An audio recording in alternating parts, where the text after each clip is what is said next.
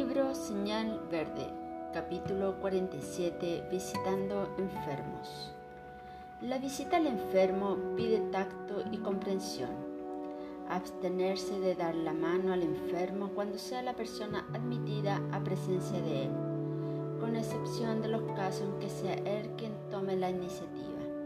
Si el visitante no es llamado espontáneamente para ver al enfermo, no insistirá en eso, aceptando tácitamente los motivos no manifestados que le obstan semejante contacto. Toda charla al pie de un enfermo exige control y selección.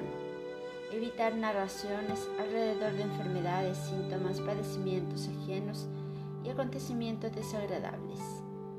Un mensaje fraterno o algunas flores, sustituyendo la presencia en la hipótesis de visitas repetidas en tratamientos prolongados constituyen manantiales de vibraciones constructivas.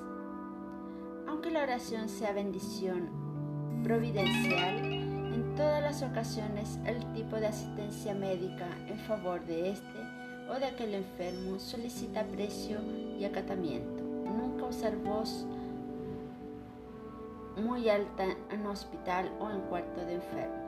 Por más grave que sea el estado orgánico de un enfermo, no se puede imponer vaticinios respecto de la muerte, porque nadie en la tierra posee recursos para medir la resistencia de alguien. Y para cada agonizante que desencana funciona la misericordia de Dios en la vida mayor a través de espíritus benevolentes y sabios que dosifican la verdad en amor en beneficio de los hermanos que se transfieren de plano.